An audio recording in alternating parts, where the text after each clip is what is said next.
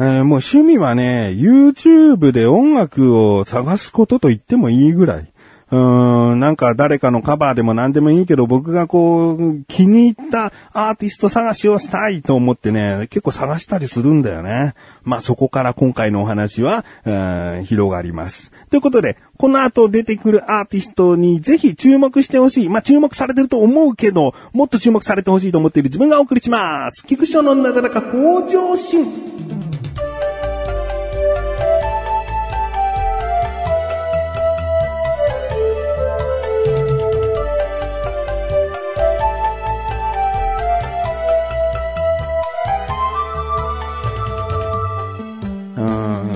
ースハウスさんってご存知ですかね？もう日本の音楽グループということでね、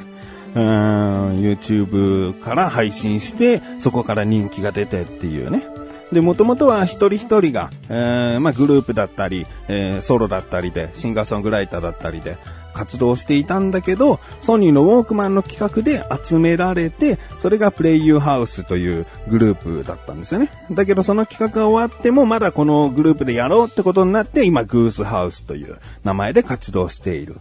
えー、レーベルはソニーミュージックレコーズなので、あの、そのままね、ソニーのウォークマンの企画から引き続きスタッフさんも多分似たような感じで、えー今現在も活動されていると。うんまあ、過去にもですね、僕他の番組で話したこともあるんですけど、この方たちのね、音楽を聴いてすごくいいと、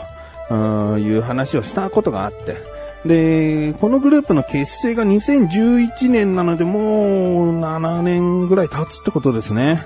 うんでね、まあこのグースハウスさん本当に有名で人気があるので、まあ真似る人ってね、結構いるんですよね。その YouTube なんかでは特に。で、まあよくあるのは大学のサークルとか、そういったところがさ、まあ真似るっていうとあれだけど、リスペクトというか憧れというかさ、そういったことから始めてると思うんだけど、あの、カメラの前にみんながこう立って、おのの楽器が弾けたら楽器を持って、で、歌うというね。うん。グースハウスさんのスタイルとしては、一発撮りのような、もうカメラの前に、えー皆さん揃って、楽器を弾いて、えー音を取るという感じなんですよね。うんまあ全員じゃなくても、その、この人とこの人との、うんコンビでやるとか、えー5人で歌うとか、なんかその人数に制限はなくですね、グースハウスさんのメンバーでやるってことだから、そういうところもちょっとこう、うん似たような感じでね、うん楽しく歌っていらっしゃる方、えーいるんですよね。うん。だけど、なんかこう、物足りないなって自分は思っていて、で、まあ、結局、グースハウスさんに似ちゃってるんだよなっていう印象で終わっちゃったりね、しちゃう時があって、その中でも特別に今このアーティストにハマってますっていうところはね、うん、なかなかなかったんだけど、今回お話ししたいのは、まあ、前置き長くなっちゃいましたけど、プラソニカというね、YouTube で配信してらっしゃる団体。うんで、この団体さんがですね、どういった、うん、まあ、肩書きなのかっていうと、次世代シンガーソングライターユニットなんですよね。おのおのが、それこそシンガーソングライターで、えーある人はピアノとギターができたり、えーいろいろな楽器ができる、もう一人で十分に活動できる、えー表現できる人たちが集まっているんですけど、今平均年齢20歳か21歳とか、その辺だと思うんですよね。で、このプラソニカさんはですね、え2016年に結成されているんですけど、今現在ですね、14人かなん、そのプロフィール的な写真で見ると全員集合しているんですけど、今14人。まあ、練習生、研修生という形でね、いろいろな人たちが入ってきて、今現在の僕でも把握できてないっていうね。うん、名前と顔が一致しないというよくアイドルグループでありがちなことが起こってるんですけど、その段階でもこのグループいいなというところがありまして、で、何が一番いいかっていうと、この14人のグループの中に男の人は今のところ3人しかいなくて、その中の1人のですね、おそらくもうほぼほぼ初期メンバーに近い方で、テツトさんというな方がいるんですね。で、この方はテレビのね、歌うま王とか、なんかこう、ね、歌が上手い人が、えー競い合う番組ありますでしょ？それにも出たことがあるぐらい、えー歌がお上手な方なんですけど、この方のがね、僕すごい、こう、魅力的で、惹かれてしまって、男の人ですけどね、歌い方とかね、もちろん歌声にね、惹かれるんですよね。で、歌っていなくても、その、プラソニカとして団体で歌っている、えー、じゃあ今回テストさんはキーボードを弾いている。まあ歌う部分もあるけど、弾いている時の表情とか、誰かが歌っている時に、こう、やや微笑んでいるとか、なんかそのね、一つ一つの表情がね、すごくこう見ちゃうんだよね。うーん。で、なんかなと思って、これなんでこんなにこの人に惹かれるのかなって思うと、あの、僕が小学校の頃からずーっとこう、仲のいい子がいてですね。で、まあその子とはよくこう、なんか将来こういうことしたいな、みたいななんか夢をよく語り合ってたような関係だったんですね。で、まあ、高校過ぎても、お互い社会人になっても、遊んでいる関係だったんですけど、まあ、最近ちょっとね、連絡取ってないですけど、とにかくその、すごく仲のいい友達がいて、一時その子は、あ歌手デビューするかしないかみたいなところまで行ったんですよね。えー、だけどまあちょっとその子は終わってしまって、で、その子と、うちのメンバーの小高祐介、いますんですよ。小高祐介を足して2で割ったような感じなんですよね。だから、うん、僕はそのテストさんを見るっているだけで懐かしさとか、この、惹かれる部分とか、あと絶対にこう、もっともっと売れてほしいっていう応援したくなるんですよね。その、昔からずっと長く付き合ってる友達が歌詞デビューできなかったっていうところがあったから、なんとなくこう、そのテストさんに、いや、もう、なんか、すごい頑張っていただきたい。いや、上から目線で申し訳ないけど、もう、もっともっと活躍してほしいっていう、うん、思いをですね、乗せてしまってですね。いや、もう彼を見てると、自分もにんまりしながら見てんのかな。うん、それほどね、夢中になってしまいましてね。うん、おそらくこう、女子からも人気があるけど、男も好きなタイプの、うん、なんかオーラじゃないかな。うん。で、まあ、せっかくね、プラソニカさんの中のテツトさんっていう風に紹介しているので、えー、おすすめの曲をベスト3でね、えー、ここでは流せないんですけど、うん、言いたいなと。うん、で、僕のツイッターで番組更新しましたって言った時にリンクを、あの、番組のリンクを貼ったりするんですけど、その次にですね、そこの、今回おすすめするプラソニカさんの動画の、えー、リンクもですね、貼っておきたいなと思います。では、プラソニカさんの中のテストさんが出ている、えー、曲のベスト3。えー、テストさんがこうだからベスト3というよりは、まあ、全体的にプラソニカさんが発する音楽の中で僕が好きなベスト3ね。えー、えー、第3位、エイリアンズ、キリンジさんのカバーですね。えー、これはですね、まずサムネイルがね、テストさんのソロでね、もうそこで押してしまうボタンを。うん。で、しっかりですね、出だしのこのテストさんのソロがね、うーん、染み入るように入ってね、とてもいいですね。もともと僕、キリンジは好きなので、えー、よくね、カバーしてらっしゃる方いますけれどもね、もう何にもこう、本家と、うん、もう肩を並べる感じ、僕の中では。で、第2位。第2位はですね、トリプル A さんの恋音と雨空という曲ですね。こちらは女性3人を、うん、足してテストさんと4人で歌っております。僕、トリプル A さんの曲って、正直ちょっとね、あまり聴いてこなかったんですけどね。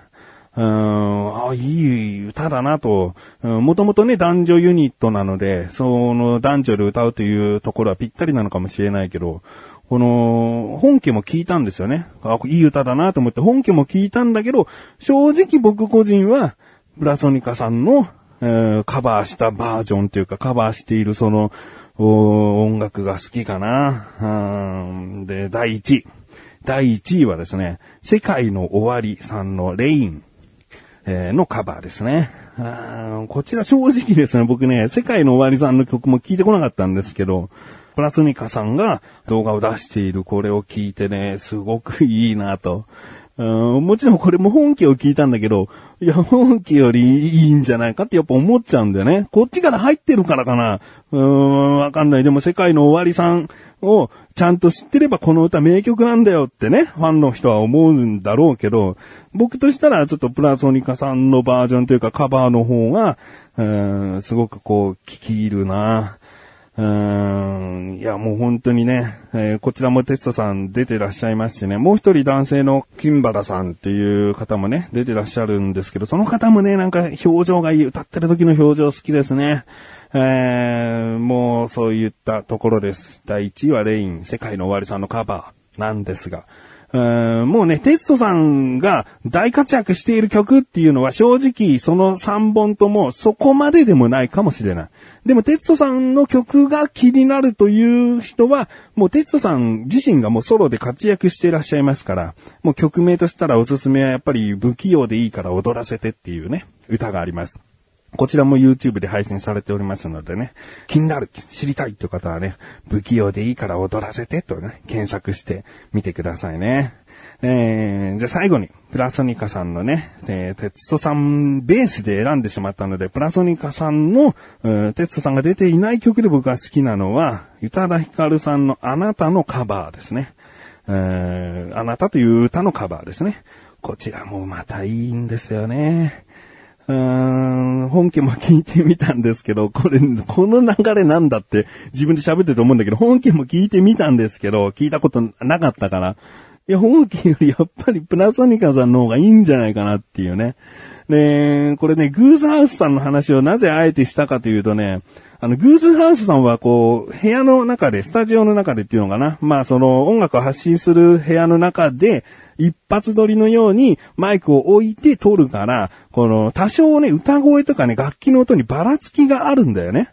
うん、ばらつきというか、まあそれがいいライブ感にもなるんだけど、奥の人の声はちょっと小さいなとかね、なんか、僕がこう感じてしまう部分あるんですけど、このプラソニカさんはおそらく別撮りをしていて音楽は音楽できっちり撮ってきっちり編曲しているので、流れている動画に関しては、後撮りというか、えまあ、ミュージックビデオ風になっているわけですね。まあ、プチミュージックビデオって感じかな。うん、だから、グースハウスさんのこの一点視点じゃなくて、いろいろな視点で、こう、それぞれ歌っている人の表情が見れるっていうのも、またいいですね。えー、音が良くて、このカメラワークとかも、こう、良くて、えー、聞いているだけでもいいし、えー、ちゃんと動画も見ながらね、楽しめるようになっているんだな、と思ってですね。えー、でもね、よくよく調べるとね、なんだかんだでですよ。うん、裏ではソニーミュージックがね、繋がっておりました。プラソニカさんは、ソニーミュージックとバズという YouTuber メインの、プロダクションがあるんですけど、こちらの、ソニーミュージックとバズの共同マネージメントとなってるらしいです。えなので、ソニーミュージックは、こういう、YouTube で発信する団体ものを作るのお上手だなってことだよね。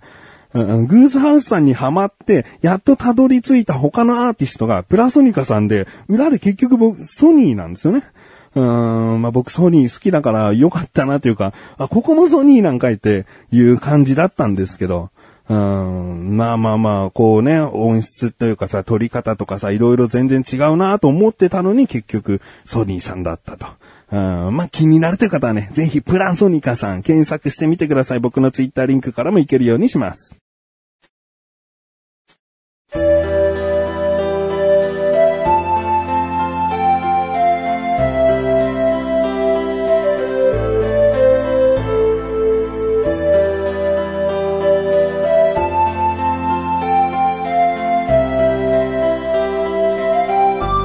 ンディングです。そしてすぐお知らせです。このなだらかごちゃちんが配信されたと同時に更新されました、小高菊池の小高でさ、聞いてみてください。今回はですね、えー、鉄と三人の小高がですね、おすすめの映画を紹介していたり、僕がですね、あ、文句言いたいと思ったら、っていうね、うん、てんてんてんてん。で、まあその後別の話でちょっと言いたいこと言ってますけどね。うー、まあ気になるという方は聞いてみてください。ということで、なだらかこちゃしは毎週曜日こちらで、それではまた次回お会いでき、菊池翔でした。メガネたまりたまりお疲れ様です。